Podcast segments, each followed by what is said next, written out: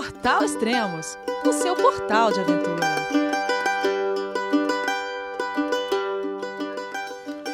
Bom dia, boa tarde, boa noite. Bem-vindo a Extremos, o seu podcast de aventura. Esse é o quinto podcast da temporada 2016 do Everest. E a partir de agora os podcasts serão demais. Serão sobre o ataque ao cume do Everest. Hoje iremos falar com o alpinista Cristiano Miller.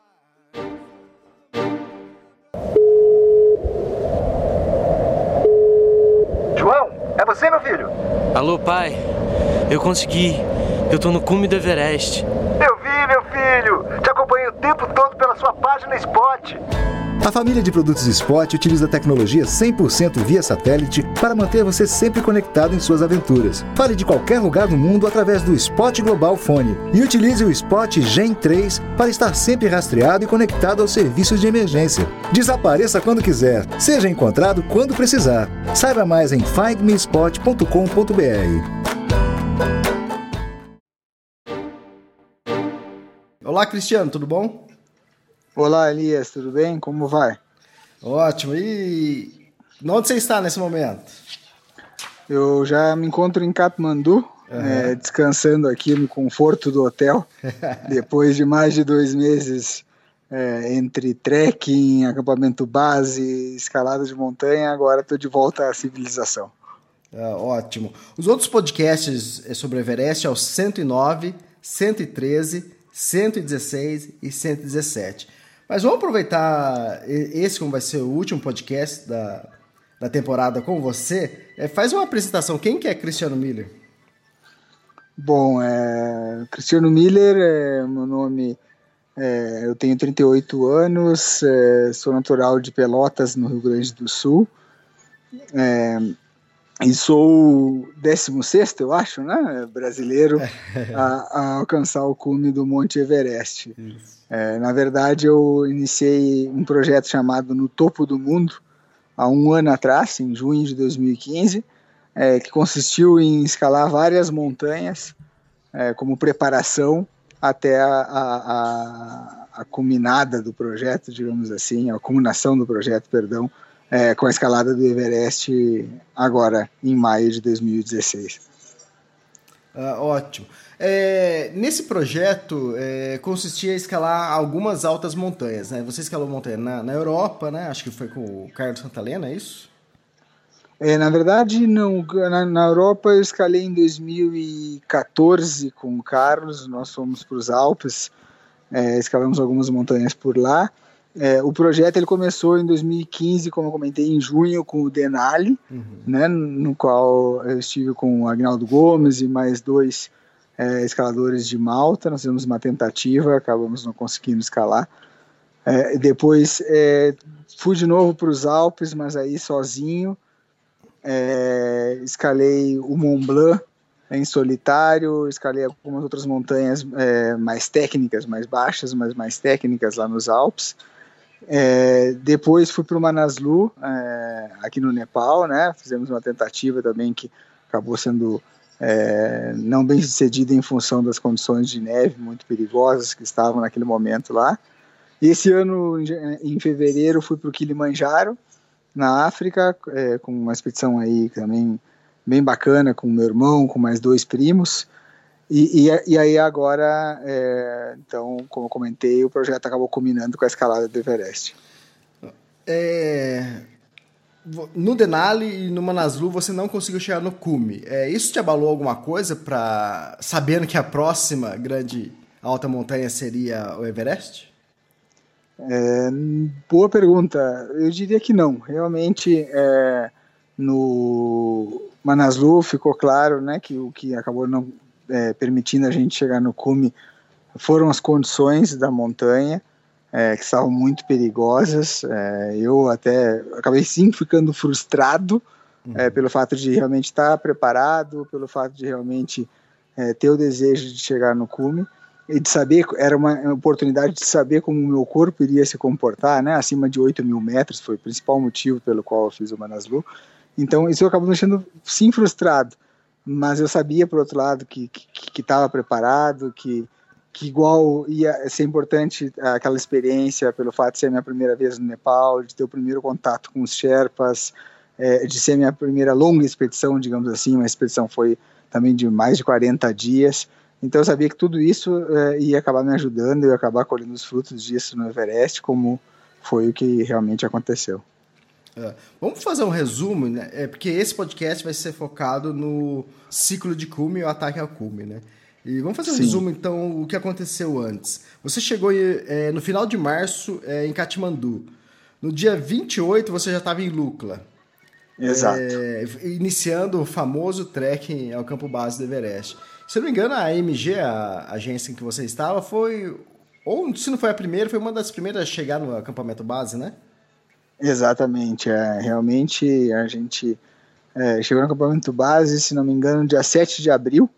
É, fizemos o trekking, é, depois retornamos né, a Lobuche para fazer a escalada é, do Lobuche East, né, com um pouco mais de mil, 6 mil metros, como parte do processo de aclimatação. E a MG realmente foi uma das primeiras agências que, que chegou ao campo base do Everest. É, então, e vocês sempre estavam adiantados em relação. Não que isso também faça muita diferença, mas vocês sempre estavam praticamente quase que um ciclo adiantado das outras agências, porque vocês chegaram um pouco antes. Depois disso, vocês fizeram os, os tradicionais três ciclos de aclimatação, fora aquele ciclo do Lobuche Este, vocês fizeram mais três ciclos de aclimatação passando pelo, pela cascata de gelo, né? Exatamente, perfeito. É. Eu, eu acredito que a gente, é, na verdade, se adiantou um pouco em relação às demais agências, mas aí depois o, o tempo, né? Uhum. A, a, previsão do tempo acabou colocando todo mundo mais ou menos no mesmo cronograma, né? A diferença foi que a gente é, talvez tenha tido essa, essa aclimatação adicional escalando o Lobo Cheiste, né? Certo. É, passando pela cascata de gelo, é, que seria uh, o segundo ciclo de aclimatação, vocês foram nesse primeiro nessa primeira passagem vocês foram até mais ou menos a metade da cascata, né? Aí no segundo vocês foram, a meta era campo 2, aí vocês subiram um pouco mais até a parede do Lotes. E no último ciclo de aclimatação, vocês dormiram uma noite no campo 3, é isso?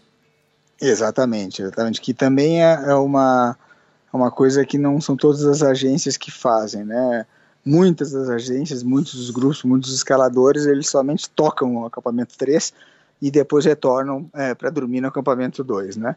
A gente dormiu uma, uma noite no acampamento 3, é, foi uma noite bem dura, diga-se de passagem, sem oxigênio, né? É, o acampamento 3, a parede do Lhotse, é, é, ele tem vários níveis, né? Tem o acampamento 3 inferior, que eles chamam, uhum. intermediário e superior.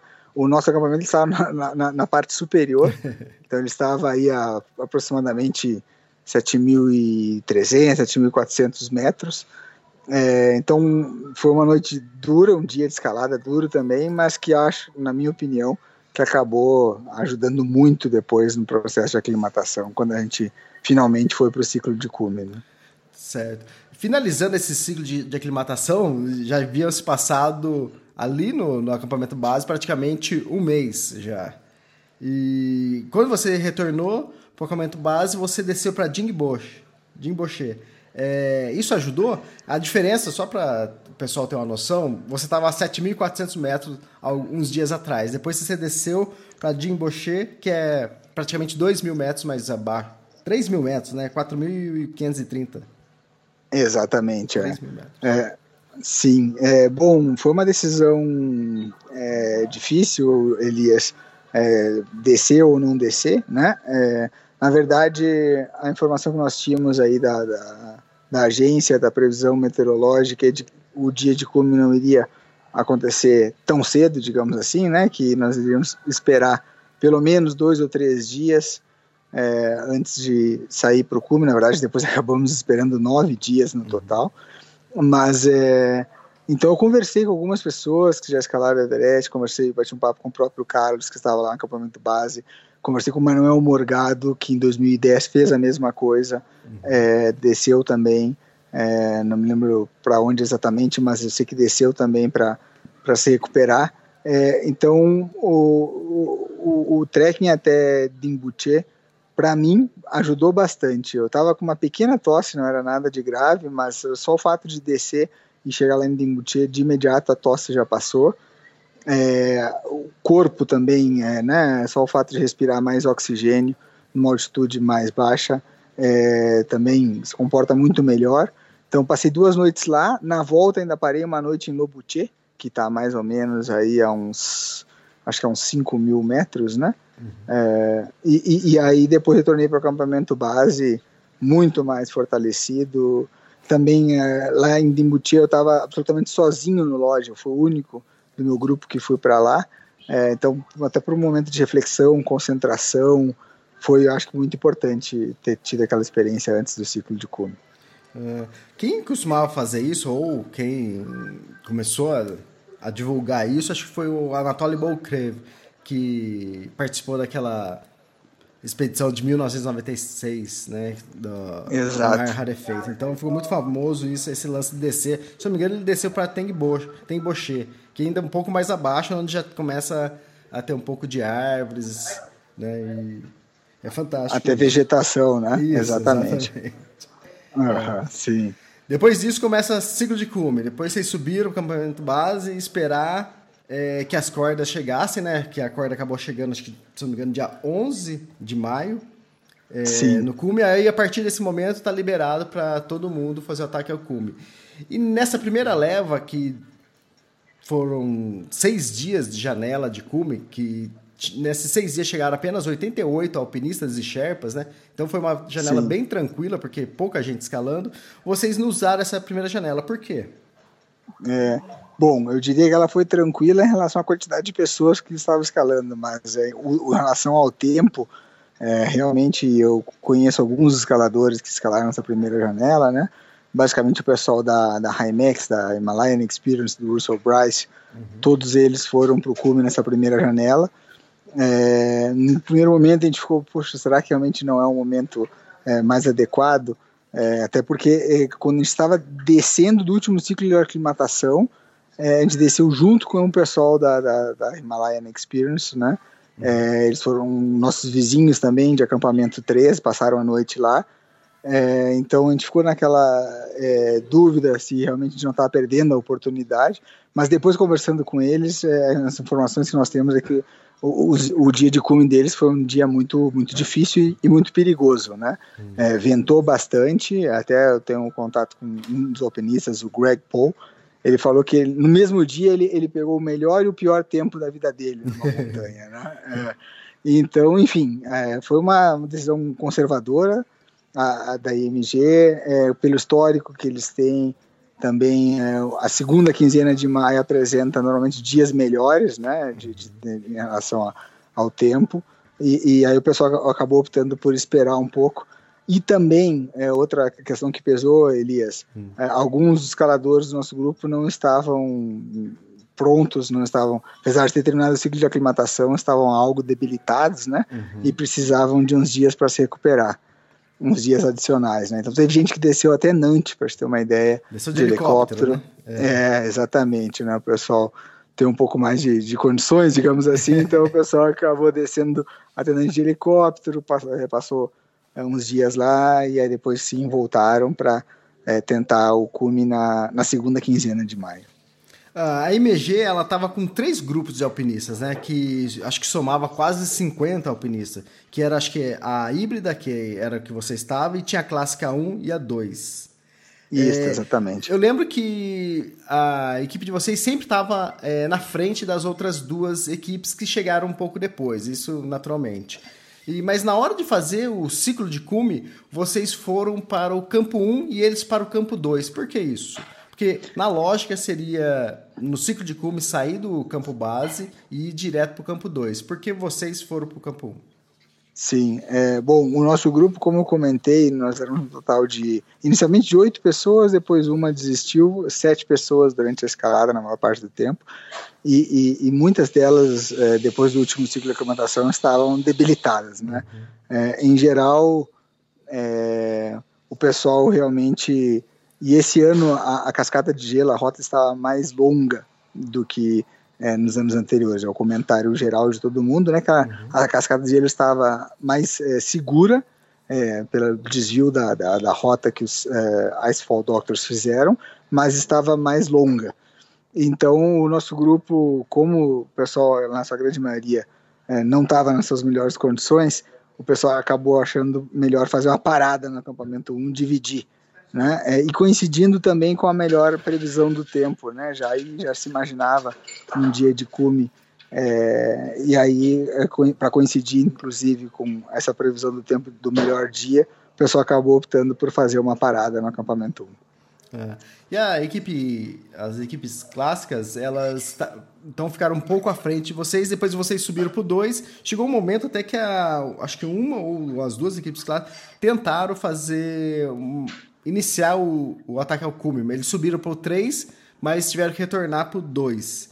Aí Exato. eu imagino que todas as equipes da IMG ficaram juntas. Tinha estrutura de barraca para todo mundo? Porque eu sempre também imaginei que a divisão de equipes e de tempo era para usar o mesmo, as mesmas barracas e não precisar montar um acampamento tão grande. Não, mas faz totalmente sentido isso que tu está dizendo. Na verdade, é, eles estavam na, no acampamento 3 né, já no seu ciclo de cume, né, indo, a ideia era que eles fossem para o acampamento 4, mas o, o, o, tempo, naquele dia nós estávamos no acampamento 2, eu me lembro bem, o tempo fechou, o vento era muito forte, tanto é que chegou a, a, a danificar algumas das barracas lá no acampamento 3, é, então eles desceram é, para o acampamento 2, é, o acampamento 2 sim, nós é, tínhamos estrutura para todo mundo, é, mas no acampamento 3 não, né? Então eles desceram e aí no dia seguinte é, o, o, tempo já estava bem melhor né? é, e permitindo subir novamente para o acampamento 3. Só que aí, claro, esse pessoal da, do grupo Classic eh, já estavam, tinha acabado de retornar no dia anterior do acampamento 3, eh, precisavam de alguns dias para descansar e aí então inverteu, né? Fomos nós do grupo Hybrid uhum. que, que, que, que, acabamos subindo para o acampamento 13 e acabamos realizando aí o ataque ao cume antes deles. Né? Certo. É, quantos dias você ficou de espera no acampamento 2?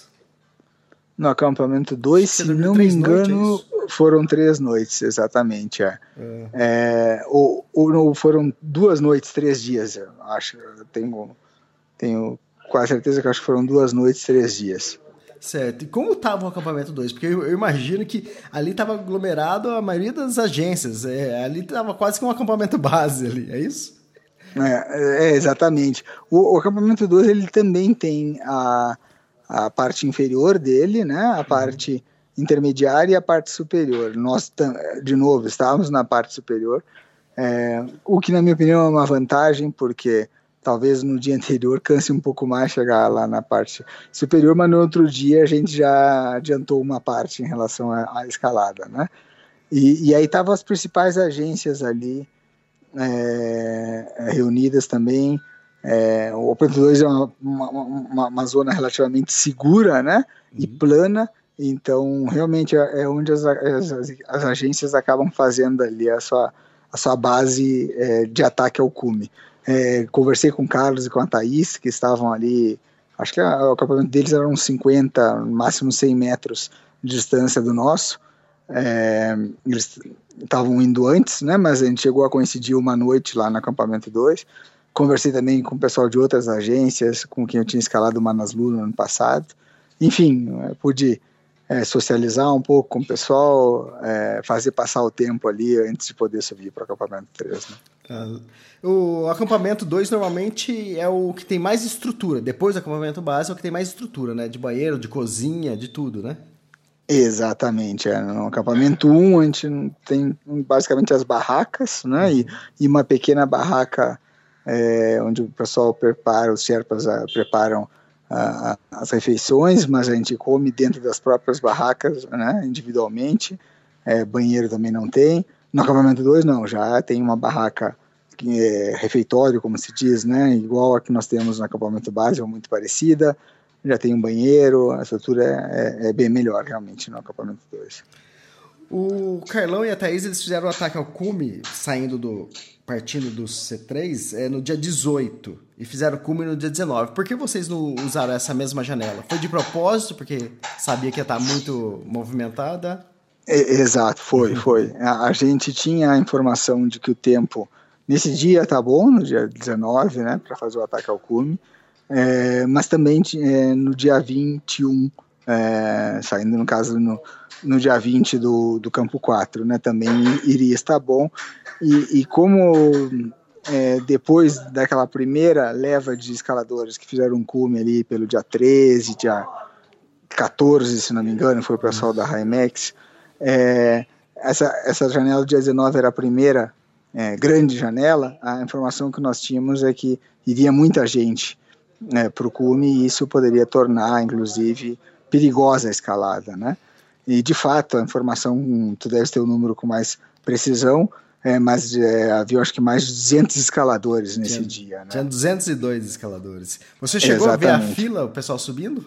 Vi, vi, foi ali justamente quando a gente, eu te comentei antes, né, nos bastidores, que eu encontrei com o Carlos e com a Thaís descendo é, do, do campo 4, eles tavam, o momento que a gente se encontrou foi mais ou menos ali é, na base do esporão de Genebra, é, quando eu encontrei com eles, é, pouco antes havia descido toda aquela leva de, de escaladores, a gente teve que esperar, inclusive, para poder atravessar o, o esporão de Genebra, uma fila imensa de gente, né? Uhum. E eu imagino, eu imagino uhum. como não deveria estar é, justamente na, ali na parte depois do cume sul, né, até o cume, que é a parte mais exposta da montanha, eu imagino como não deveria estar esse monte de gente lá em cima, né? Tanto é que o, o Carlos e a Thaís, pelo que eles relataram, né, demoraram bastante hum. para fazer aí Eles fizeram o, o, cume, se eu não me engano, em 16 horas. Você lembra Exatamente. mais ou menos quantas horas você levou?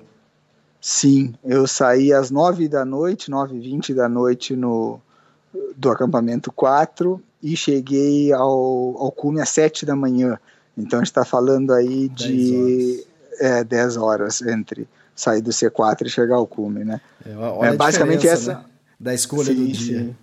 Exato, basicamente essa foi a razão pela qual nós acabamos optando por ir depois. Ah, mas é, nesse dia que o Carlão fez a saída dele do 2 para o 3, do 3 para o 4, é, do acampamento 2, vocês conseguem enxergar o acampamento 3, não é?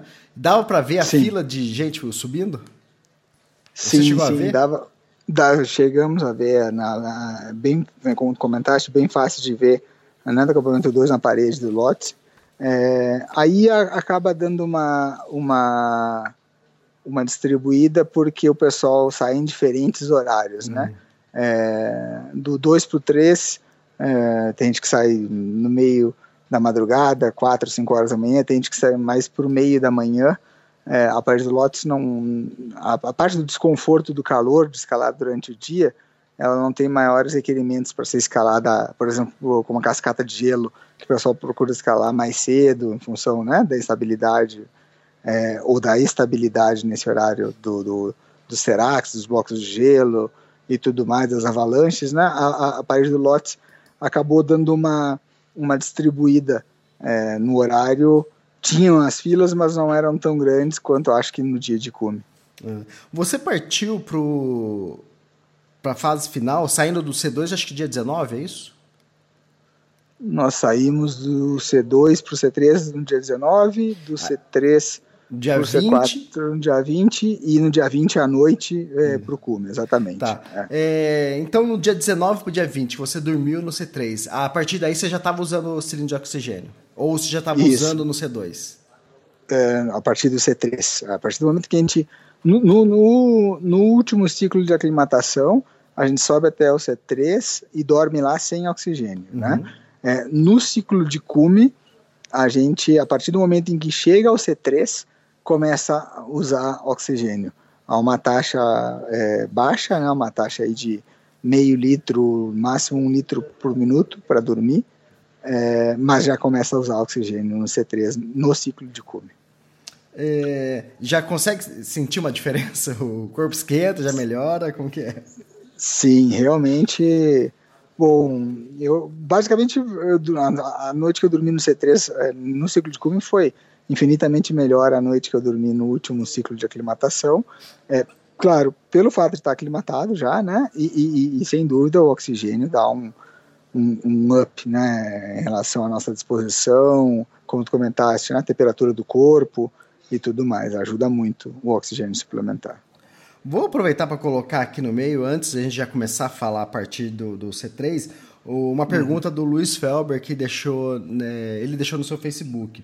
A partir de que momento você começa a usar os óculos Google e as luvas Mitten?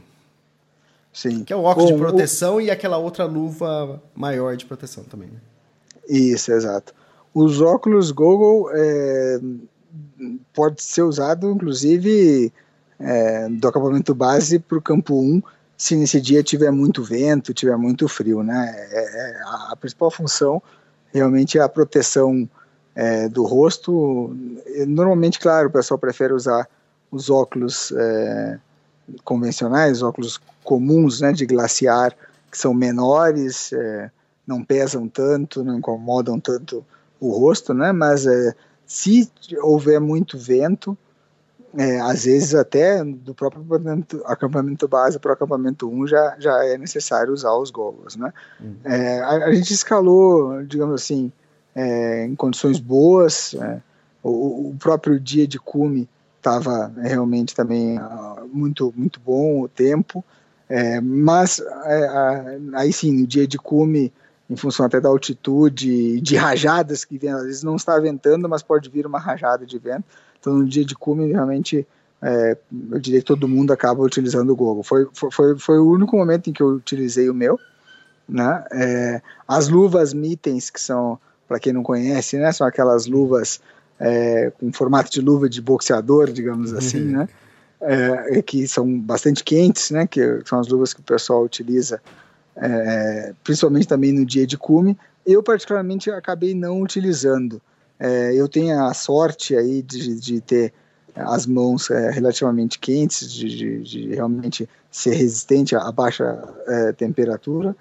É, e não estava um dia, como comentei, extremamente frio é, o dia de cume, né? Então eu acabei utilizando umas luvas é, que são chamadas luvas de trabalho, são luvas quentes também, mas que elas têm os, os cinco dedos da mão, né?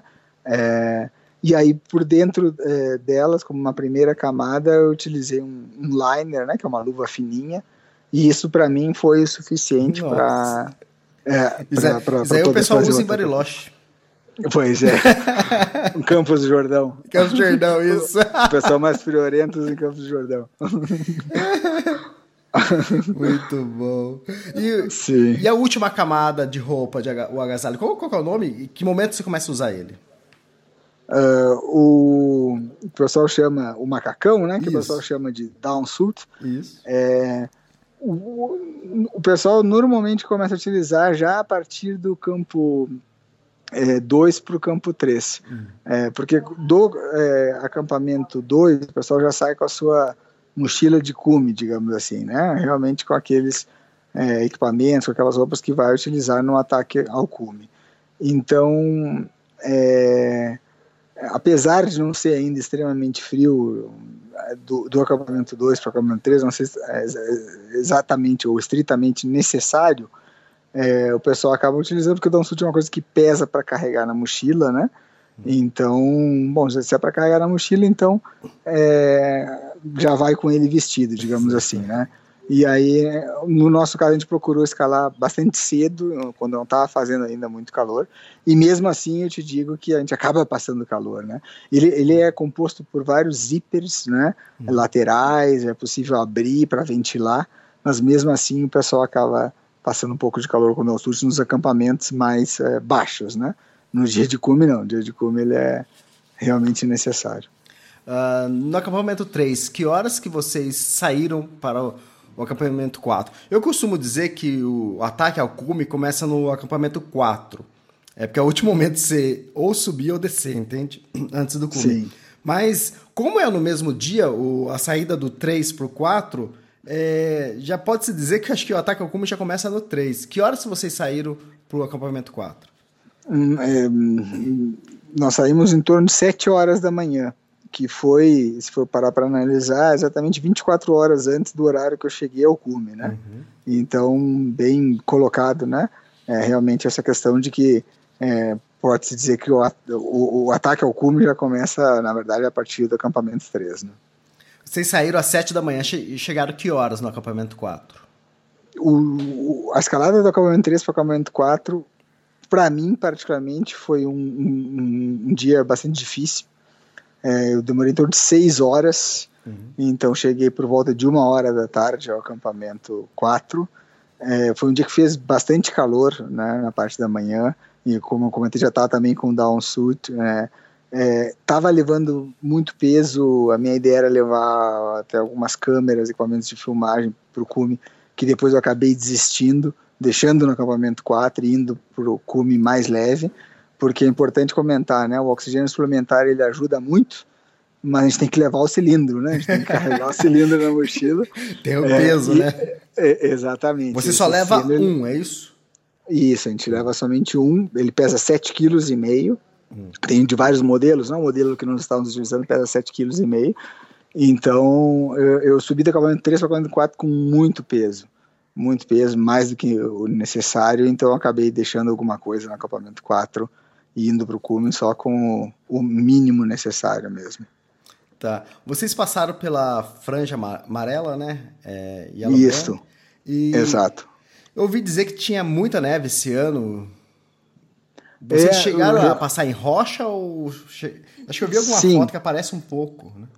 Sim, sim, ela ainda tinha né, umas partes de, de rocha, é, é, mas a, a, maior parte estava coberta por neve, o que ajudou, o que ajudou, né? Uhum. Até havia alguns comentários aí na internet do pessoal falando que, por exemplo, no escalão Hiller esse ano tinha muita neve. Uhum. É, é, muito mais fácil, é, quem, quem escala alta montanha sabe, escalar com uma neve compacta é, do que, principalmente utilizando crampons, né?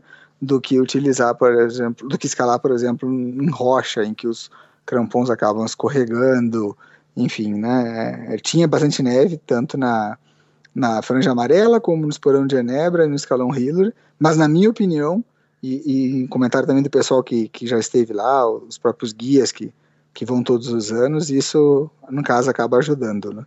Sim. Ah, só para complementar, o, os crampons você começa a usar saindo da, do acampamento base, já entrando ali no, na cascata de gelo. Aí depois não tira isso. nunca mais. Só para entrar na barraca. Exato, exatamente. É, no acampamento base, é, a gente sai caminhando né, até a entrada da, da, da cascata de gelo, e aí tem um, um, um, ponto, lugar específico chamado Crampon Point, né, uhum. onde a gente coloca os crampons, é, e depois no acampamento 2 também, é, o acampamento 2 ele é basicamente todo de pedra, né, nos dias que não, que não, que não, que não, não está nevando, é, é, e aí também é, é possível caminhar um pouco é, até um outro lugar ali é, chamado também Crampon Point, do acampamento 2, é, onde a gente coloca os crampons, mas enfim, toda a escalada propriamente dita é realizada com crampons. É, uhum. A partir do acampamento base até o cume, é, todo encordado? Tem as cordas fixas ou tem alguns pontos que não há necessidade? Tem alguns pontos que não há necessidade. É, eu diria que a maioria deles é, realmente tem as cordas fixas, mas, é, por exemplo, ali, saindo do acampamento 2 até a, até a, a base da parede do, Lotse, é, tem um bom trecho ali, talvez de é, meia hora, quase uma hora de caminhada, que, que, que ele é plano, relativamente seguro em termos de não ter gretas e tudo mais, então ali o pessoal não, não utiliza cordas fixas. Mas a maior parte tem, tem, tem cordas fixas, sim. Certo. Então a gente estava. Você saiu do, do campamento 3 no dia 20, né? Ah, então, Sim. 7 horas da manhã. Você chegou no 4, que horas mesmo? A uma da tarde, aproximadamente. Certo, uma da tarde. E aí, o que, que você faz no 4 é, a partir desse momento?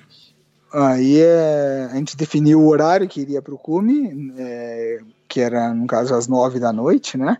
Então a gente está falando aí de oito horas depois somente, né? Uhum. É, então a, foi um, ali foi um momento que eu aproveitei no caso para realmente selecionar da minha mochila o que, que eu iria levar para o cume ou não, né? Porque eu vi que eu estava levando muito peso.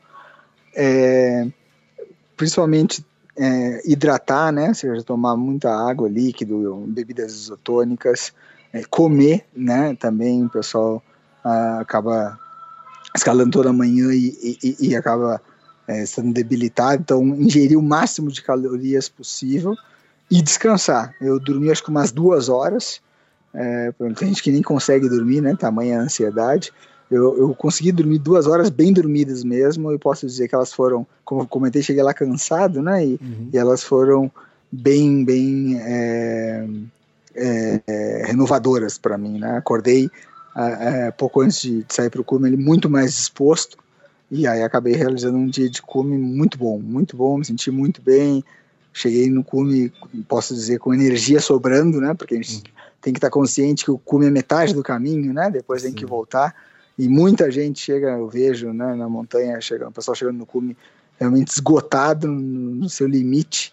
E isso é muito perigoso, né? A gente sabe que a maior parte dos acidentes acaba ocorrendo na descida, né? Então, o, foram basicamente essas oito horas aí que eu tive no acampamento 4 que me, me, me permitiram descansar, hidratar, comer, enfim, poder realizar um, um bom ataque ao cume. Uh, eu sempre. A gente sabe que a chegada no C4 às vezes é em torno de meio-dia, duas horas, três horas, né? Depende do tempo que você leva para chegar. E eu sempre ouvi, a gente sempre leu que você chega no 4 aí você dorme até em torno de 8, 9 horas da noite, depende da hora que você sair. Mas é, foi bom você ter explicado, porque entre você chegar e você dormir, você dormiu duas uhum. horas só. Exato, exato. É. Foram oito horas no acampamento 4, mas e eu te diria que, olha, é, duas horas de sono bem dormidas não é todo mundo que consegue no acampamento 4. É, pela ansiedade. Né? Ansiedade, né? altitude, é, tudo mais. Né? Exato. Né? Isso, isso. Uh, no, aí no C4, às 9 horas da noite, vocês saíram aí pro ataque definitivo ao cume. É já, já é de noite, né? 9 horas, eu acredito. Sim, e, sim, sim. E aí vocês, acho que sai o ataque ao cume com as headlamps é, acesas e tinha fila, dava para ver a fila? Tinha, tinha, tinha fila. É, saiu um pessoal da Asian Trekking, né? Uhum. Uma outra agência. Que normalmente é uma também... agência grande, né? É, tinha um grande número de escaladores. Eles saíram cinco minutos antes da gente, então. É, e, e tinham alguns escaladores bastante lentos. Só que aí eu, eu tive a, a sorte, a, a, a, saída do acampamento 4, ela começa com uma corda fixa de, de cara, de imediato, né? Uma subida bem íngreme, é, e tendo a corda é mais complicado de ultrapassar, né? Os escaladores lentos, né? Mas logo depois é, dessa primeira subida, ela chega numa parte plana, em que não tem corda fixa, né? Então, eu fiquei um tempo atrás desses escaladores, da Asian Trekking, mas aí no momento em que já acabou essa primeira parte de cordas fixas, eu consegui ultrapassar é, quase todos, ou pelo menos os mais lentos, e aí depois quando foi para me conectar de novo às cordas fixas, eu já não tinha mais tráfego na, tráfego na minha frente, né? É, então não, não, não tive é, problemas com, com, com filas, no caso, no dia de cume, basicamente quando eu cheguei no cume tinham três pessoas mais lá. Uhum. É, então acho que deve ter sido um dia bem diferente aí do, por exemplo, do pessoal que escalou no dia 19, né? Exatamente. É, é. Só para ter uma noção, vocês fizeram ataque ao cume com a equipe da MG, vocês estavam em quantos alpinistas? É, nós estávamos os sete é, do grupo Hybrid e haviam alguns, não sabia dizer exatamente quantos, imagino que uns três ou quatro do grupo Classic também, é, que, que por questões de saúde, até no começo, eles tinham se desvinculado daquele primeiro grupo que estava no acampamento 13 e teve que descer. Então eles acabaram se juntando, digamos assim, ao nosso grupo. Acho que, que eram umas três ou quatro pessoas que estavam escalando. Então, num total aí, entre 10 e 12 pessoas. E que 10, 12 pessoas. E quantos Sherpas? É, cada um tem o seu próprio Sherpa, o seu personal Sherpa, né? Uhum. Então, é, se tinham 10, 12 escaladores, tinham 10, 12 Sherpas escalando também. Hum, interessante. Ah, o Paul estava junto com você né, nessa ataque ao cume? Sim, estava. estava. Foi, foi realmente uma amizade muito legal que eu fiz né, nessa expedição, né, o Paul Portinger, é, ele é de Seattle e, e tava, fiquei muito contente que ele conseguiu também fazer o, o. Na verdade, ele chegou, é, acho que uns 30 minutos depois de mim ao cume, no momento que eu estava descendo, é, ele estava chegando ao cume do Everest e a gente ainda teve a oportunidade ali de se dar um abraço né, os dois, e, foi, foi muito bacana, realmente uma amizade legal que eu fiz né, nessa expedição. É, durante a cobertura online do, do Everest, do Extremos, a gente estava em contato com seus pais e trocando informações, que é uma fonte necessária para nós é, ter essas informações, porque normalmente é, são as primeiras pessoas que um alpinista liga é para o pai e para a mãe para avisar, ou para a esposa para avisar que, que chegou no cume e tá tudo bem. Então, durante todo o ataque ao cume, a gente estava em contato com, com eles e foi legal porque a gente trocava informação, eu podia também acalmar um pouco eles, porque eu sei, já 11 anos fazendo cobertura online do Everest, e eu sei que é, esse dia de ataque ao cume é crítico. Se, se, eu fico nervoso, ansioso, imagina a família, né? Sim, e, sim. E foi bom que eu sabia do Paul, né? E, e ele tava com, com o GPS da Delorme, que é da Garmin, então tinha o rastreador pela internet. Então eu sabia exatamente onde ele estava e eu podia ter uma base, uma noção aonde você poderia estar, entende? Lógico, poderia ter certo. um atraso e outra coisa. Eu sempre avisei. É, se você, por acaso, tivesse que desistir no meio do caminho, do ataque ao cume, a referência do Paul também já não valeria mais nada. Eu também nem saberia se, se você desceu ou não. Mas foi uma boa referência porque a gente tinha uma noção é, na onde você estava, mais ou menos o horário, o horário que você estava fazendo o cume, né? E, Exato. E, e, como foi? Como foi escalar durante toda a noite é, até, até o cume? Como foi o balcone? Como foi o, o, escalão Hillary? Sim, não, bom, foi, foi, foi um, é, muito legal realmente passar por todos esses lugares é, históricos, né? Que uhum. é, acho que todo mundo que que, que, que lê livros sobre montanhismo, lê livros sobre o Everest, já ouviu falar da Balcony, já ouviu falar da, do escalão Hillary, do Cume Sul, é, enfim. Então, passar por todos esses lugares, é, chegar na Balcony, trocar a garrafa de oxigênio, né, que é, que é o momento que a gente realiza a troca da garrafa de oxigênio. Ah, deixa eu aproveitar. É, você sempre carrega só um cilindro de oxigênio, é, o outro fica com o Sherpa. Quantos cilindros o Sherpa leva? Quantos cilindros você usa no ataque ao cume? Na verdade, eles transportam para lá já o, antecipadamente o, o cilindro de, de, de, de oxigênio que nós é, trocamos, né, que é justamente na balcone. É, os Sherpas levam o cilindro para lá. É, o Sherpa que está escalando comigo, ele leva somente o cilindro dele mesmo, o cilindro Sim. que ele está utilizando, né? Então, ali na balcone, a gente chega, depende da velocidade que cada um escale, mas eu fiz um tempo até relativamente rápido até a, a Balcony, demorei do C4 até a Balcony em torno de 4 horas e 15, 4 horas, 4 horas e 15.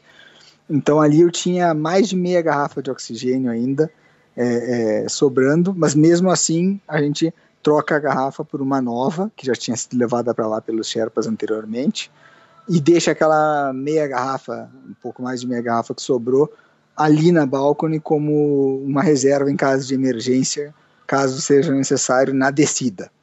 E aí a partir da balcone vai para o cume com uma garrafa totalmente nova, totalmente cheia de oxigênio. Né? E, e, é Esse necessário é para fazer cume voltar? Sim, na verdade essa garrafa, ela, se a gente utilizar a, a taxa de 3 litros por minuto, que é a taxa que, que eu utilizei, ela é suficiente para retornar até o Colo Sul de, até o acampamento 4, né? Como eu comentei, essa meia garrafa que fica ali na, na balcone, ela é mais uma questão de emergência mesmo, né? Por exemplo, caso uma, é, é ocorra algum imprevisto que a, a, o escalador precise ficar mais tempo lá em cima, ele tem a possibilidade de utilizar essa meia garrafa de oxigênio que vai estar ali na balcone esperando por ele. É, essa taxa de 3 litros por minuto você usou a partir do C4. A partir do momento que você saiu do C4, você estava usando é, essa taxa. E quem regula isso é você ou é o Sherpa? Como que é? Sim, somos nós. A gente recebe um treinamento antes da, da, da escalada, do ataque ao cume, né, do ciclo de cume.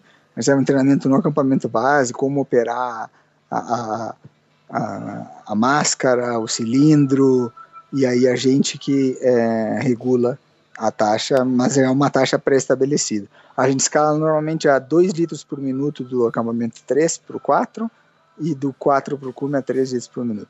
Tem a opção, tem opção para quem quiser de contratar o oxigênio suplementar, digamos assim, né? Tem gente que no, do sete do meu grupo tinham dois é, que escalaram a 4 litros por minuto, que é uma taxa bem melhor, né? Realmente mais confortável, mas aí tem um custo adicional para a pessoa poder escalar a essa taxa de oxigênio. Certo. O, toda essa escalada é feita durante a noite. Você consegue o que você consegue enxergar além da, da sua lanterna na frente? E como Sim. que é isso? E até, é... e até que momento que é escuro? Sim, bom, é, o, outra vantagem de ter escolhido o dia 21 é, como dia de ataque ao cume é que o dia 21, se não me engano, foi o início, foi o primeiro dia de lua cheia, né? Ah, é, esse dia estava é, um dia de lua cheia, oh, perdão, uma noite de lua cheia é, maravilhosa. É, tinha momentos em que parecia que se a gente desligasse a headlamp, dava para ver tudo é, da mesma forma, né? Tava uma noite bem clara mesmo.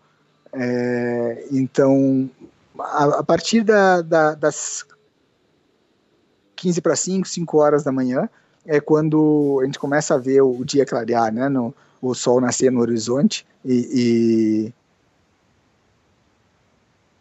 e, mas como eu comentei, pelo fato de ser lua cheia é, nessa noite, é, foi, foi, foi, foi, foi, foi, foi muito gratificante, muito fácil a visibilidade, não tinha nuvens também, o tempo estava realmente perfeito, então acho que fui abençoado aí com, com um bom tempo realmente no, no ataque ao cume do Everest. É, é que eu, eu, pensei, porque você passa todos esses lugares históricos, o Balconi, o Escalão Hillary, né? É, Hillary uhum. Step, né? É, mas o, o que, que, realmente você está vendo ali, né? É, você consegue enxergar, ver como foi a subida do, do escalão Hillary para você? Sim, é, foi, foi também um outro, outro momento especial, né? É, a gente às vezes é, vai imaginando a rota, bom, cheguei no Cume Sul, saí, tem essa aresta, e aí agora tem essa parede empinada, é, é, cheia de cordas velhas, né, como a gente sempre ouviu falar que era o escalão Hillary, né, aquela famosa teia de aranha, né, que é, que é, que, que é o que todo mundo fala, que as cordas fixas antigas, a, maioria delas acaba ficando ali, então eu bom, olhei e disse, bom, isso aqui só pode ser o escalão Hillary, né, e, e aí perguntei para o meu Sherpa para confirmar, ele sim, sim, é o escalão Hillary, né? Então, como eu comentei, pelo fato de já de ter lido muito, de ter visto vários filmes, documentários sobre Everest, acaba ficando mais fácil da gente identificar a, a rota, né? É, mas mesmo assim a gente tem ali o apoio do, do Sherpa ou às vezes até do guia para ir confirmando o que, que é exatamente cada lugar, né? O Kumisul foi um outro lugar também que eu passei um bom tempo lá é, aproveitei pra também para comer, para me hidratar. E também é um lugar histórico, né? Do, do, do ataque ao cume do Everest, o, o, South, o South Summit. Oh, é boa essa. É, desde quando você sai do C4, você faz, quantas paradas você faz? Você para para descansar, para para comer? Porque você tá no, numa fila ali, numa corda, né? E pessoas atrás e na frente. Como que, como que é isso? É, não, não para muito não. Eu, eu parei, a primeira é, pausa que eu fiz foi na balcony, já com 4 uhum. horas e 15 de escalada. Aí ali, como eu comentei, a gente troca o cilindro de oxigênio, é, come e, e, e, bebe também, né? Acaba é, se hidratando também. E aí a, a, a, parada seguinte que eu fiz foi somente no, no Cume Sul que eu já tinha do, da Balcão até o Cume Sul foram umas quatro horas e meia, quase cinco horas mais escalada, né? É, e aí então já era é, claro, já, já havia amanhecido e já estava mais quente. A parada da Balcão ela, é, ela é rápida porque é, imagine a gente começou a escalar às nove da noite, quatro horas depois, uma hora da manhã, né? Ainda, ainda é noite, ainda está bastante frio. Então aí depois é, já no Cume Sul é, a gente sabe que a próxima parada vai ser somente no cume, né? Uhum. Então ali foi o momento que eu relaxei um pouco mais, é, comi um, com um pouco mais de tranquilidade ali os snacks que eu havia levado, é, tomei bastante água e aí sair dali já sabendo que só iria parar novamente quando chegasse ao cume. Ah, é, você falou que bebeu. É só água ou você tem um chá quente, alguma coisa? É, eu normalmente levo é, água, ah, uma bebida isotônica, né? É, também para ir para repor a questão de, de, de, sais minerais e tudo mais. E também um, uma pequena garrafa térmica com, com chá quente. Também ajuda bastante, aí, principalmente por conta do frio, né? É. Imagino. A partir do momento que, que começou a clarear, é, é, é famoso, né? A gente até publicou uma foto na cobertura online do Everest, da, da sombra do Everest. Você chegou a ver? Tava, tava aberto o tempo? É, tava aberto, mas uh, eu tava tão, talvez, focado é, que acabei não prestando atenção na sombra, uhum. é, propriamente dita. Né? Eu vi a foto, espetacular, muito bonita mesmo. É, vi também o, o, sol nascendo no horizonte, é, é, as montanhas, né? Incrível como as montanhas realmente... começando a ficar para baixo. Exatamente, como elas ficam no nível bem mais abaixo em relação ao Everest, né? É, e, e, aliás, eu descendo da montanha, eu tive uma vista do Macalu que eu fiquei impressionado, né? Ali pela balcone já, na descida, ele estava um pouco assim coberto por algumas nuvens, mas não o suficiente para tapá-lo totalmente. E muito bonito realmente o Macalu. O Macalu, chamou... ele, ele tem 8.485 metros, então é mais uma montanha acima de 8.000, como o Lhotse. Que, que Exato. É. Exato. E qual horário então que você Teve algum momento durante essa a escalada do ataque ao cume que você falou assim, não vai dar, vou ter que desistir, tá difícil? Teve algum momento assim? É, eu diria que não, Elias. É, como eu comentei, a escalada do campo 3 para o campo 4 para mim foi dura, então eu, eu, eu, acredito que todo mundo tem as suas dúvidas em algum momento, né, em relação a essa capacidade, em relação a, a, a, a se vai dar certo ou não. É, o meu momento, diria que ele aconteceu entre o campo 13 e o campo 4. Quando eu cheguei no campo 4, eu estava é, cansado e estava preocupado em relação ao meu dia de ataque ao cume. É, e, mas aí, como eu comentei, depois de dormir essas duas horas, eu acordei realmente muito mais disposto. E aí, no ataque ao cume, é, eu me senti muito, muito bem. É, a preocupação que eu tinha era se o tempo mudasse, né? A gente sabe que às vezes, com, com, assim como está um tempo espetacular, o tempo pode virar em questão de minutos e, e, e essa era a minha preocupação, né? E, e o, o Basecamp Manager da IMG, ele acompanha o tempo inteiro pelo rádio, né? Uhum. Ele vai, inclusive, dando informações sobre o tempo, né? O, o rádio, lá. quem fica com o rádio é o Sherpa, né? Não é você. É o Sherpa, é o Sherpa, exatamente. A, gente tem a possibilidade de utilizá-lo se, se precisar, mas uhum. quem fica com ele é o, é o Sherpa.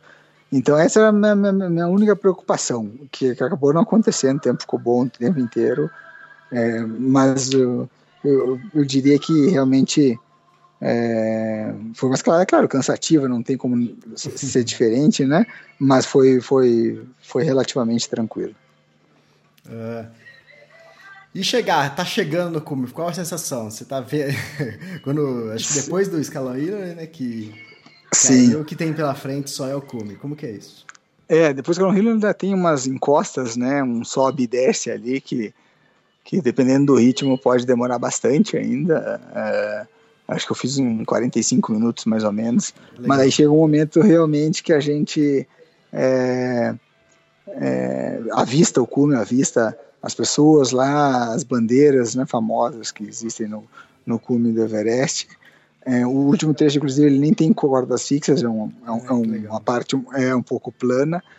E aí foi ali aquele momento em que realmente realizei tudo o que estava acontecendo. Até achei que que fosse talvez assim me emocionar bastante, que fosse é, não sei, fico, fico, pensando qual vai ser a minha reação é, quando eu chegar no cume do Everest, né? Eu, eu diria que eu fiquei é, atônico, assim, no sentido de primeiro é, maravilhado com a vista que eu vi, é, chegar lá em cima, olhar o Tibete, né? Do outro lado, o, é, o Shoyu também, uma outra montanha muito bonita que chama atenção quando a gente está no topo do, do, do Everest, é a beleza do lugar e, e aí sim realmente é, me dá conta de que, olha, eu consegui, né? Foi um projeto que eu idealizei, não foi ontem, foi há bastante tempo, me preparei e agora eu, eu estou aqui, né? É, e, e abracei o meu Sherpa, tive uma afinidade muito grande com ele também,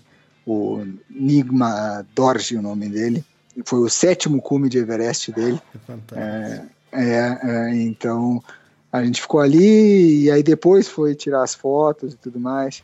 E aí naquele momento eu estava sozinho em relação às pessoas do meu grupo, né? E aí alguns minutos depois chegaram outros colegas, aí também é, abracei a cada um deles e, e aí depois, bom, agora é aí sim é, cai a ficha, né? É, como diz o, o, o Ed Vistors, né, no, no, livro dele que eu li recentemente, né, é, descer é obrigatório, né? Então é, foi ali o momento bom. Agora ótimo, realizei meu sonho, realizei meu objetivo, estou aqui, né, curti o momento, registrei, agora tenho que sair daqui em segurança, né? E aí foi quando eu comecei a descida. Né? É, quanto tempo você ficou no cume? Por que não ligou para o seu pai? Como combinado. Sim, não, eu fiquei com o no cume um, em torno de uns 40 minutos, mais ou menos. Uhum. É, até que fiquei bastante tempo. É, porque aí começou a chegar o pessoal, aí conversava com cada um e tal. E, e, na verdade o telefone satelital ele fica com o guia, né? É, ele estava com o Justin Mary, que, é, que, era o guia, um dos guias do, do nosso grupo, e, e, ele chegou depois de mim no cume. Ele estava acompanhando alguns clientes, é, alguns escaladores um pouco mais lentos. Então quando eu estava descendo já, quase chegando no escalão Hillary, é, de volta, foi quando eu passei por ele e aí eu, eu acho que eu tinha te comentado também. Bom, eu vou ligar ou do cume ou do, do acampamento 4, né? Uhum. Eu acho que ligar do acampamento 4 é, é, é claro, a gente não está totalmente de segurança ainda, ainda tem que descer toda a montanha, né? A primeira até o acampamento 2, depois até o acampamento base, mas já é um momento em que diz, bom, cheguei no cume e retornei para o acampamento 4, já estou no abrigo do acampamento 4. Até para dar uma tranquilidade maior para eles, eu preferi telefonar de lá. É, é, a gente tava acompanhando, tava com, com seu pai também, em contato o tempo todo. E eu uhum. tinha noção, mais ou menos, o horário que o Paul chegou, e eu, eu imaginei, ó, ele deve estar tá chegando. Uhum. É, só que isso era próximo da meia-noite, e nada de você ligar. Mas eu falei, ah, vamos esperar ele ligar, vamos ver. Aí começou a chegar a notícia é, que você tinha feito cume. Teve uma Sim. pessoa, ou uma ou duas pessoas, teve uma pessoa que mandou notícia para mim, ó, o Cristiano fez cume. Só que eu não conhecia uhum. a pessoa, eu tentei é, é checar a informação e não consegui. É, eu até passei pro seu pai, eu falei, ó, recebemos a notícia que ele chegou no cume, mas não vamos mudar ainda porque vamos esperar o telefone, já que ele vai ligar, vamos esperar ele ligar aqui, aí é Sim. certeza. É, um, dia, quer dizer, na, na outra manhã eu recebi o parabéns também de uma outra mulher, acho que é Suzy, é, parabenizando o seu feito, tudo, e falando de você. Então, quer dizer, aquela informação que a gente tinha do seu cume era, era verdadeira. E a gente Sim. poderia ter dado, mas normalmente a gente checa é, é, a informação. Mas um pouco antes de você conseguir ligar para o seu pai do acampamento 4, o Rosier ligou para a esposa dele, para Danúbia, do, do acampamento 3 lá da face norte. Porque tanto você quanto o Rosier estavam escalando no mesmo momento. Tanto é que ele chegou uma hora antes que você no começo. Ele chegou acho que por volta das 6 e pouco, e você chegou por volta das 7 e pouco no começo.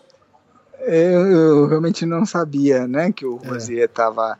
Aliás, uma, uma, uma, coisa legal de se comentar, é, quando eu estava pela balcony, é, era durante a madrugada ainda, né? Hum. Era possível ver as lanternas, as headlamps é, é, na, na face norte, né? Na, na, na, é, na aresta da face norte. Até para o que são aquelas. Ah, aquela é a face norte, é, o pessoal escalando pela face norte, né? De repente era o Rosier até eu não sabia, né? É, fantástico. Você está a mais de 8 mil metros, né? Você está a 8.300 e poucos metros, você fala assim, ah, agora estou sozinho aqui. Quando você olha para o lado, tem mais, mais lanternas subindo. Exatamente, exatamente. E aí eu... O... Mas eu não sabia, não tinha ideia de que, como eu estava realmente já no ciclo de come há alguns dias, uhum. é, sem comunicação, sem internet, né? Não tinha é, ideia de que o Rosier estava atacando o cume nesse dia, né? E foi por pouco, né? Pelo que tu comentaste, realmente é, a nossa, a nossa o, o, quase que a gente tem a oportunidade de se encontrar lá em cima, né? Exatamente. É... Em 2005, isso aconteceu com Waldemar Niklevics e Ivan Burda, que escalaram pela face sul, e o Vitor Negretti escalando pela face norte, e o Valdemar e o Irivan chegaram antes, e estava sabendo já do, do Vitor Negretti e estava esperando ele lá. E, tanto é que, que, eles até brincam, né? Que quando o Vitor Negretti chegou lá, o Valdemar falou assim: pô, mas por que demorou tanto? foi, foi, legal, foi um encontro de brasileiros no, no cume do Everest que quase aconteceu novamente. É, teria sido espetacular. pô, o que você está fazendo aqui? Você, vê uma, você olha para o lado e vê uma bandeira do Brasil. Oh, o que está acontecendo aqui do lado? É, é verdade. uh, Bom, o cume é, é meio caminho. Né? Sim, sim. é, o tanto é o lance do telefone é, que eu estava falando.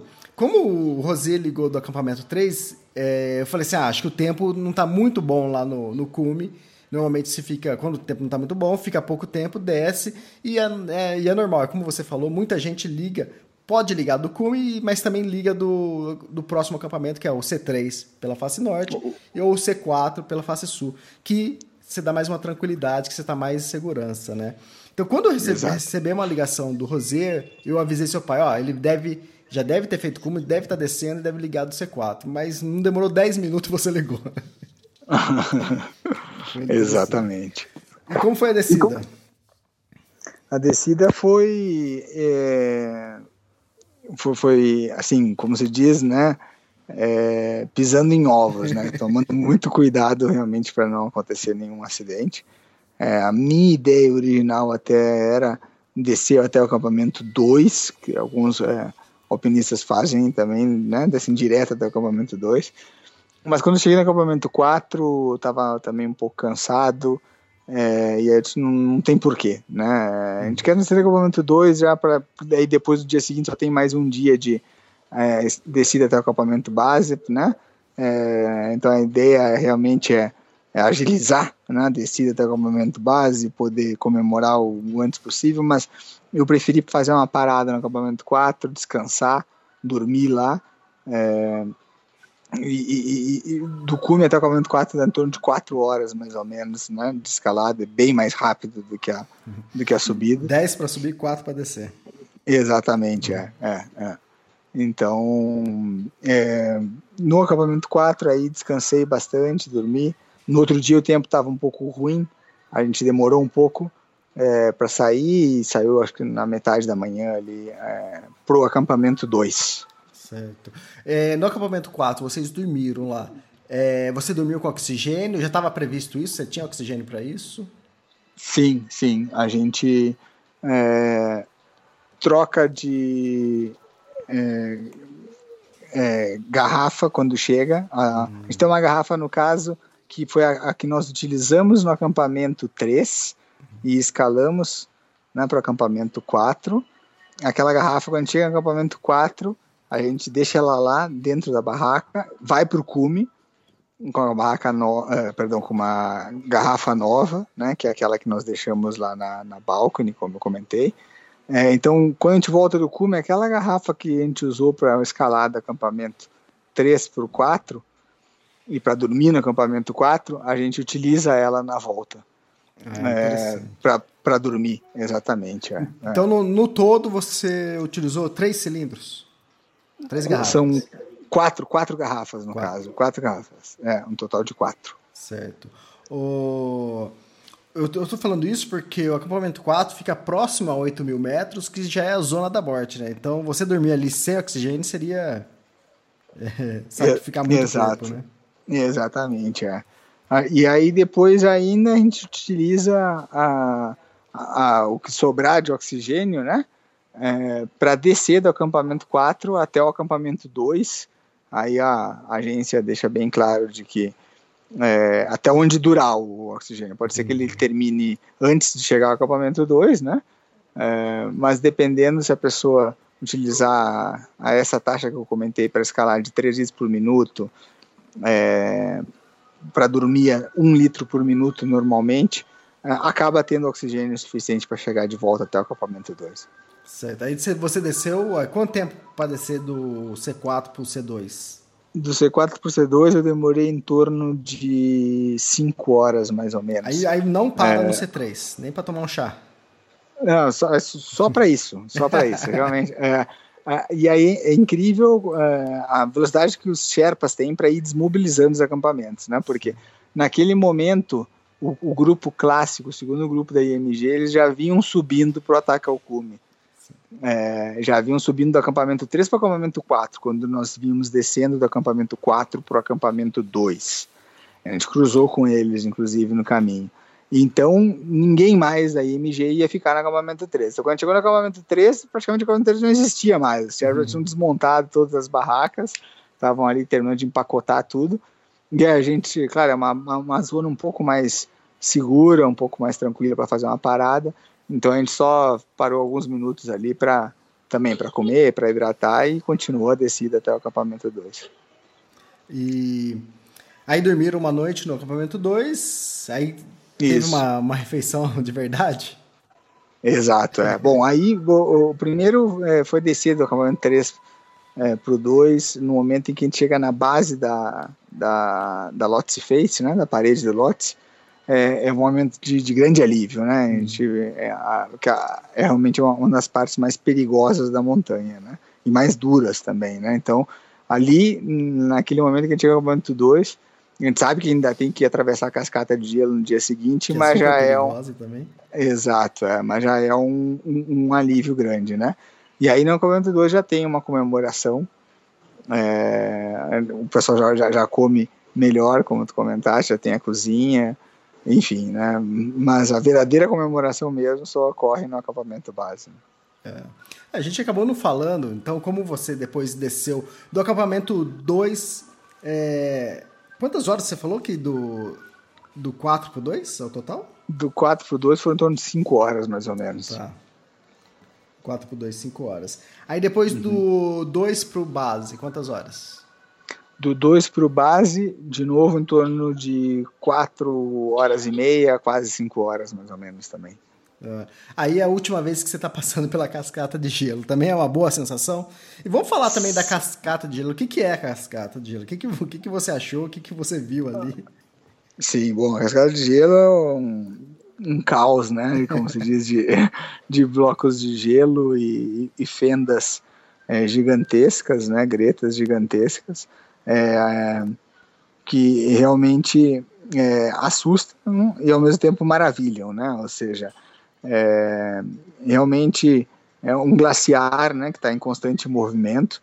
É, então, cada dia a, rota é diferente, tem a, aquelas famosas escadas que todo mundo vê também nos documentários, nos filmes sobre o Everest, né, as cordas fixas, é, que são instaladas pelos Icefall Doctors, né, que são os Sherpas especialistas que, que, que, que, fazem todos os anos aí a manutenção da, da, da escala de gelo. Então a gente está passando por ali, está todo momento ouvindo é, gelo estralando, uhum. é, às vezes avalanches, né, como aconteceu durante a expedição, da gente estar tá saindo do acampamento base para o acampamento 1, entrando na cascata de gelo e ter que voltar, né, num dos nossos ciclos de aclimatação, tínhamos que voltar é, para o acampamento base, porque recebemos a informação de que havia havido uma avalanche é, mais acima na cascata de gelo e uma das escadas havia colapsado, né? Então não havia maneira de passar. Então, realmente é um, é um lugar perigoso, né? É, mas ao mesmo tempo muito bonito, encantador. Mas sempre passar pela casa de gelo, chegar ao final dela, é, acaba sendo um alívio, né? É, exatamente. De toda, de toda a escalada, o trecho mais difícil, você falou que foi do C3 pro C4, e o trecho mais bonito que você lembra, que você vai guardar para sempre, qual momento? É, o, a cascata de gelo, sem dúvida, e, e a aresta final do cume sul até o cume do Everest, né? Que é realmente a gente olha para um lado e olha para o outro, é, uma aresta estreita e, e, e, a uma altura impressionante, né? Muito exposta. E, e, é muito lindo, realmente, toda, toda, toda aquela aresta com o próprio escalão Hillary. É, acho para mim é a parte mais bonita da montanha. E de a aresta assim, você subindo, você olha lado, para um lado é Nepal. Você olha acho para o lado direito deve ser China, o lado esquerdo deve ser Nepal, é isso? É, é, na verdade, o, o cume, é, atrás dele, que a gente consegue ver o, o, o Tibete, né? Isso. É, é, é, então, no caso da aresta do cume, é, de um lado para o outro, eu não, não, saberia dizer com precisão, mas acredito seja... que os. Isso. É, talvez isso, seja exato. Nepal ainda. É, os dois lados sejam Nepal, exatamente. Tá, é. você estava numa aresta, mas e o abismo do lado? é, é, é, foi o que eu comentei. Ele é, é, também é relativamente assustador, mas, bom, com as cordas fixas ali, com a concentração também de de estar de, de, tá escalando exatamente né, pela rota onde tem que escalar, acho que a gente acaba superando essa, essa vertigem da altura, né? e aí, tudo bem, chegou no acampamento 4, aí fim de expedição, né? Quase fim, né? uhum. né? Porque ainda tem que voltar para Lucla ou Katmandu. Mas se você teve um problema no, no dedão do pé, o que, que foi? Sim, é, na verdade, quando eu estava no acampamento 4, não uhum. foi nem no ataque ao cume. Eu estava no acampamento 4, eu, eu, eu, tive uma certa. Tava pela manhã, antes de sair para o acampamento 2, tava, tava nevando muito, as minhas botas tinham ficado no que se chama o vestíbulo, né? A parte externa da barraca, é, pelo menos a, a, parte externa das minhas botas, né, não a parte interna, porque a gente usa botas triplas, né, para poder escalar o Everest, para quem não sabe. E, e, então eu coloquei as botas, elas estavam realmente muito frias e eu sentia um certo frio no, no, no, nos dedos do pé, né? Mas é normal, digamos assim, a gente sempre sente algo de frio, o importante é ir movimentando os dedos, tem várias técnicas que a gente utiliza para fazer circular o sangue, para manter os dedos aquecidos. É, e quando eu cheguei no acampamento base, eu vi que o meu dedo ele tinha uma certa é, é, bolha de sangue né, na, na, ponta dele, o dedo, o famoso dedão né, do uhum. pé esquerdo, é, tinha uma certa bolha de sangue na, na ponta dele, que eu, é, a princípio, até pensei que pudesse ser é, pelo, na própria descida, o dedo vai uhum. é, tendo atrito e batendo na, na, ponta da bota e às vezes acaba machucando um pouco, né? É normal. É, quem, quem escala montanha sabe, quem, quem corre também, né? Uhum. É, às vezes acaba tendo alguma bolha. É, eu pensei que pudesse ser isso. Mas aí conversando com, com a médica, é, que passou para a médica da Himalayan Rescue Association, né, HRA, ela passou pelo nosso acampamento, comentei com ela, deu uma olhada, ela, ela achou que pudesse ser uma, uma um, um, congelamento né, leve, de grau leve, e, ela me recomendou que de repente não caminhasse, né, ao invés de, minha ideia era é, retornar para Lucla caminhando, né, fazer o trekking de volta, é, em três dias era meu, meu objetivo a princípio, depois de Lucla voar para Katmandu. Mas ela me retornou que não caminhasse porque poderia, né, três dias caminhando, né, com bota, com umidade, enfim, poderia agravar um pouco esse congelamento, né. E aí eu, então, decidi entrar em contato com o meu seguro, é, expliquei a situação, ela até se prontificou muito simpática, a médica me deu um, um laudo atestando, né, que, que não recomendava eu caminhar em função de possuir um, um congelamento de grau leve no dedo do pé esquerdo. Essa médica, e... deixa eu só interromper, essa médica que você falou que te atendeu é aquela que, que tem a tenda, que a gente chama tenda hospital, que fica no, no acampamento base, é isso? Exatamente, é. A doutora Tatiana, até, é, acho que chegou a, a, a, publicar alguma coisa em relação ao trabalho que eles fazem lá, né? É, quem me atendeu foi a doutora Tatiana, muito muito simpática. Ela até morou seis meses no Brasil, morou em São Paulo seis ah, meses. Legal. Fala é um pouquinho York. de é, exatamente. Ela é ucraniana radicada em Nova York. Ah, Muito simpática ela. É.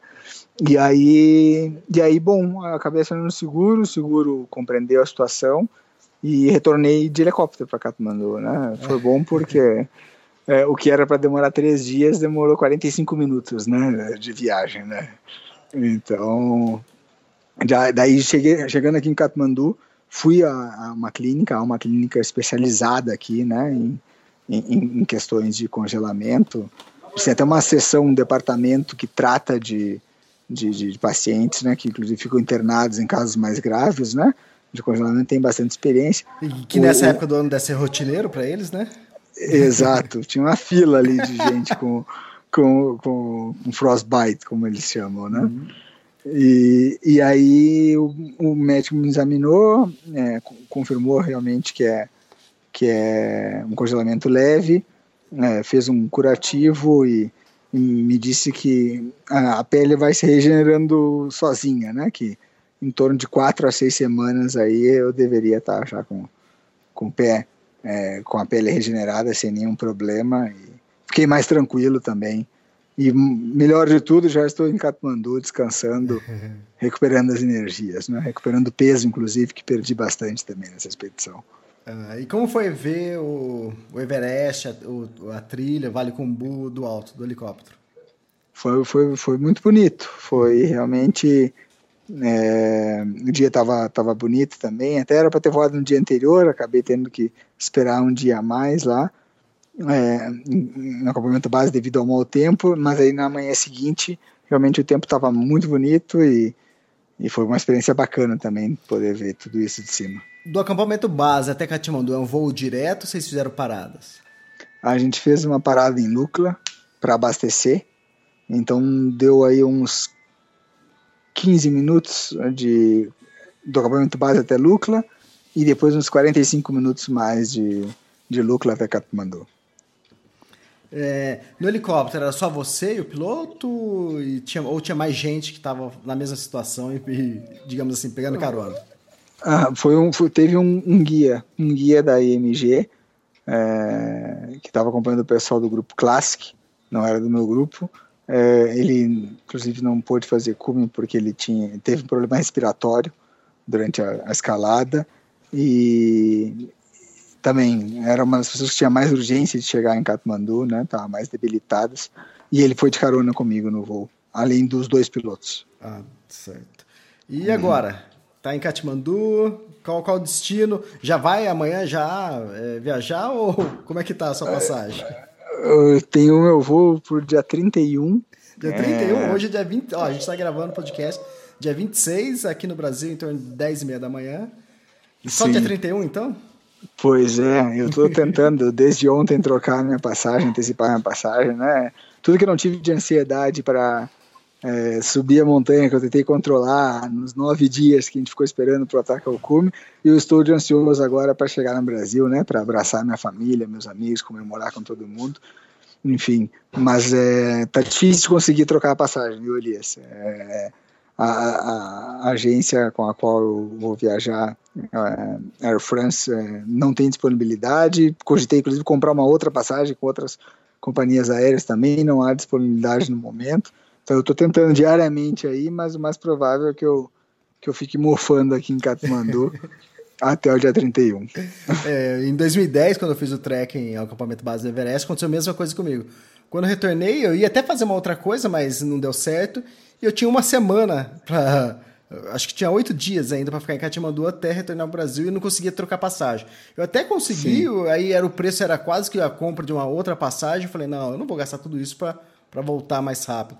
Aí eu acabei fazendo a travessia até, até Lhasa, né, do, de Katmandu até Lhasa, capital do Tibete, e voltando e acabei usando esse tempo para fazer isso. Então é é que realmente é angustiante. Você acabou de fazer, realizar seu grande sonho e quer voltar e, e você tem que sempre de qualquer viagem, pelo menos para mim, as expedições, os treks que eu faço, a pior parte da expedição é, é voltar. Você quer para ir, o avião pode atrasar, pode fazer o que quiser, durar dois dias, três dias para chegar, mas para voltar, pelo menos eu, no outro dia eu quero estar tá, tá em casa. Exatamente. É. é, Katmandu não é um lugar é, ruim de se estar. Pelo contrário, Sim. né? Tem bastante mas, atividade. Mas você já esteve aí, né? Exatamente. É. O que eu quero agora nesse momento é poder voltar para casa. Né? Vamos, vamos ver se dá certo. Eu consigo aí alguma novidade nos próximos dias. Se não, paciência, né? Exatamente. É, legal. É, você finalizou o seu projeto, né? O projeto era combinava com o Everest e uhum. foi um ano sabático que você tirou do trabalho, né, para fazer realizar esse projeto. Exato. E o que vem agora? Você sonha com o que agora? Bom, é, primeiro passo, né, depois de estar no Brasil, eu realmente retorno a trabalhar na empresa ah. é, na qual eu, né, eu desempenhava minhas atividades antes de começar esse projeto. É, como tu comentaste, eu tirei um ano sabático, né? Começou em junho do ano passado e dia 13 de junho, agora, em três semanas, eu me reincorporo né, às atividades na empresa. Né? Não, então, é, não é uma empresa pública, é? Não, não, é empresa privada do setor de, de energia, né? É, que tem no Brasil uma fábrica em Taubaté, interior de São Paulo. É, bom, é empresa multinacional, é, então, a princípio eu me apresento em Taubaté, mas aí vou discutir com eles é, exatamente se vou continuar em Taubaté, se vou eventualmente é, para alguma outra unidade da empresa. Pelo fato de ser uma empresa multinacional, eu trabalho nessa empresa já há 18 anos, né? Uhum. E, e, e, tive a oportunidade de, de ser expatriado para Espanha, para Venezuela, enfim. É uma empresa que incentiva a mobilidade internacional, né? É, então tem que chegar lá ainda e conversar com eles, é, definir exatamente aonde eu vou trabalhar mas a princípio me apresento em Taubaté, interior de São Paulo, no próximo dia 13 de junho agora. Qual a empresa? É, era a Alstom, né, que é uma empresa francesa do setor de energia, mas o, o, o, setor de energia da Alstom foi comprado recentemente pela GE, pela General Electric americana, né? Então, neste momento, a empresa é a General Electric. É interessante porque é, eu, eu, pelo menos, até eu fazer minha primeira viagem, isso no começo dos anos 2000, é, eu nunca tinha ouvido falar em ano sabático, né? Depois que eu comecei a viajar, eu encontrava muitos franceses, né? Falando de, ah, eu tô tirando ano sabático. Eu, pô, o que, que é isso, né? E aí Sim. eu comecei a entender o que, que era esse ano sabático, né? Você tira um ano de folga, é, você sai da empresa é, durante um ano, você não recebe, né? E, mas quando completa esse um ano, você volta para o mesmo cargo, como se nada tivesse acontecido. Você, você, é, é, seguro que você vai voltar para a empresa é, se você não vai perder seu emprego, né?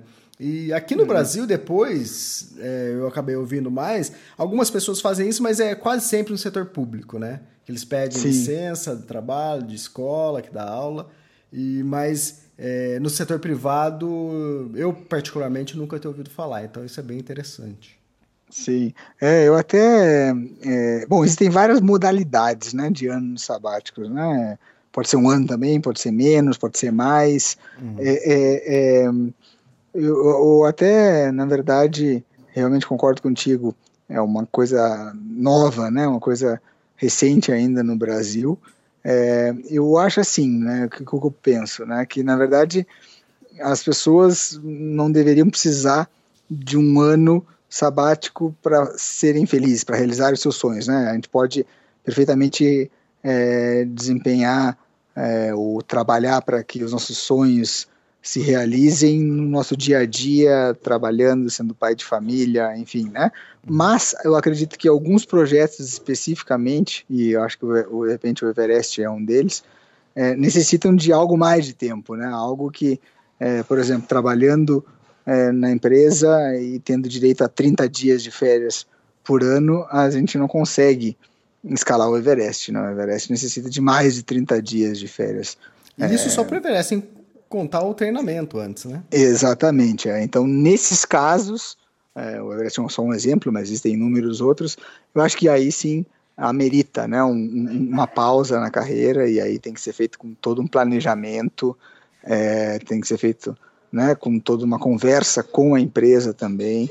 É, e às vezes concordo contigo, talvez pelo fato de ser uma empresa pública é, seria mais fácil, mas não é uma empresa pública, no meu caso não era uma empresa pública, então, é, então até eu tô, minha ideia, eu estou escrevendo já desde que eu comecei o projeto, né, um, um, um, livro relatando como foi toda essa experiência, como foi todo esse processo de, de planejamento, é, a ideia até é, é lançar um livro aí para é, trazer para o pessoal um pouco dessa experiência, compartilhar um pouco é, do que, que foi isso, né, até para quem se interessar aí, de repente, poder contar com algumas dicas, né? É, e, ou e até é, mesmo é inspiração. Um é, exatamente. E não é um, um o que você está pensando em escrever, não é um livro só sobre Everest, né?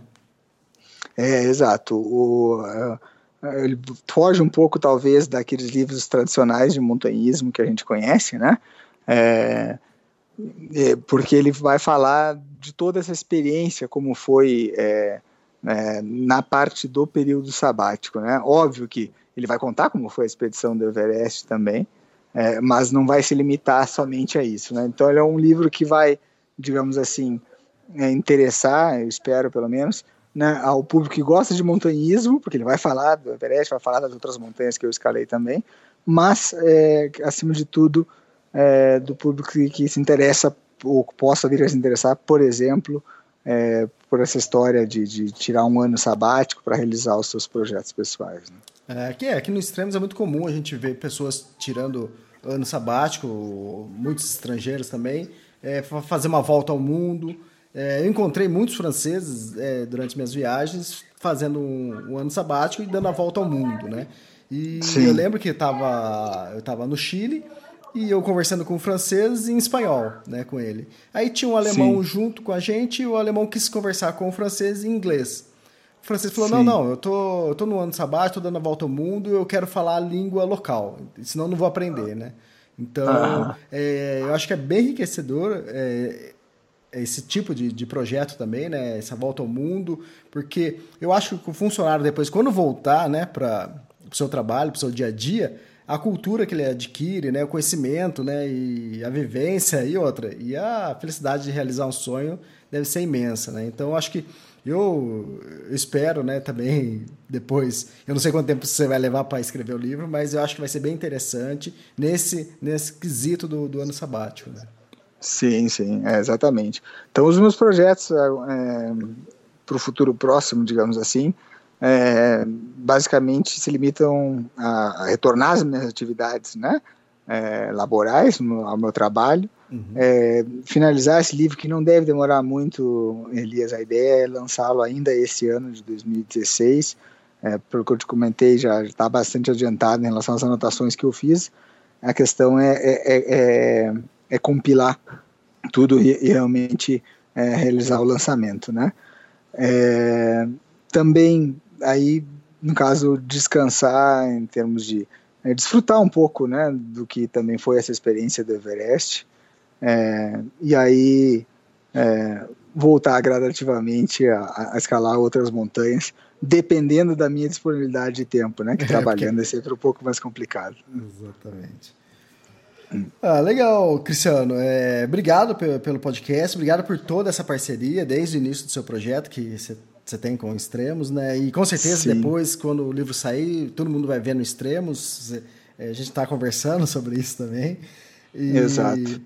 E, e parabéns por, por ter combinado o projeto, porque não foi, como a gente falou, falei no começo, não foi um projeto fácil, não foi é, aquele projeto que mil maravilhas, né? Todas as montanhas que você é, imaginou fez cume, né? Mas Sim. pelo menos na principal delas você, você acabou chegando ao cume e hoje é o 16º brasileiro a chegar ao cume do Everest. Parabéns. Muito obrigado, Elias. Obrigado por todo o apoio durante o projeto, né? É, principalmente essa fase final agora. Uhum. Te agradeço também até também por ter estado em contato com a minha família, ter tranquilizado um pouco a eles. Ficaram muito satisfeitos é, viraram fãs é, do Extremos, né? É, como eu te comentei, até minha mãe, que não é muito de acessar a internet, aprendeu e, e acompanhou direto, né? É, principalmente o ataque ao cume aí no Extremos. Então agradeço é, mais uma vez né, pela parceria e, e, espero continuar com a mesma. Um abraço também a todos os extremos que é, os seguidores que acompanharam, que mandaram mensagens, que deram força. O pessoal não tem ideia do quanto isso ajuda, né? No momento que a gente está lá na, na, solidão da nossa barraca, é, às vezes é, ter uma, uma mensagem de incentivo ajuda muito, com certeza, para a gente conseguir alcançar nosso objetivo. Legal, obrigado por tudo e sucesso aí nos projetos futuros. Tá bom, um forte abraço, obrigado aí, Elias. Obrigado, até mais. Tchau.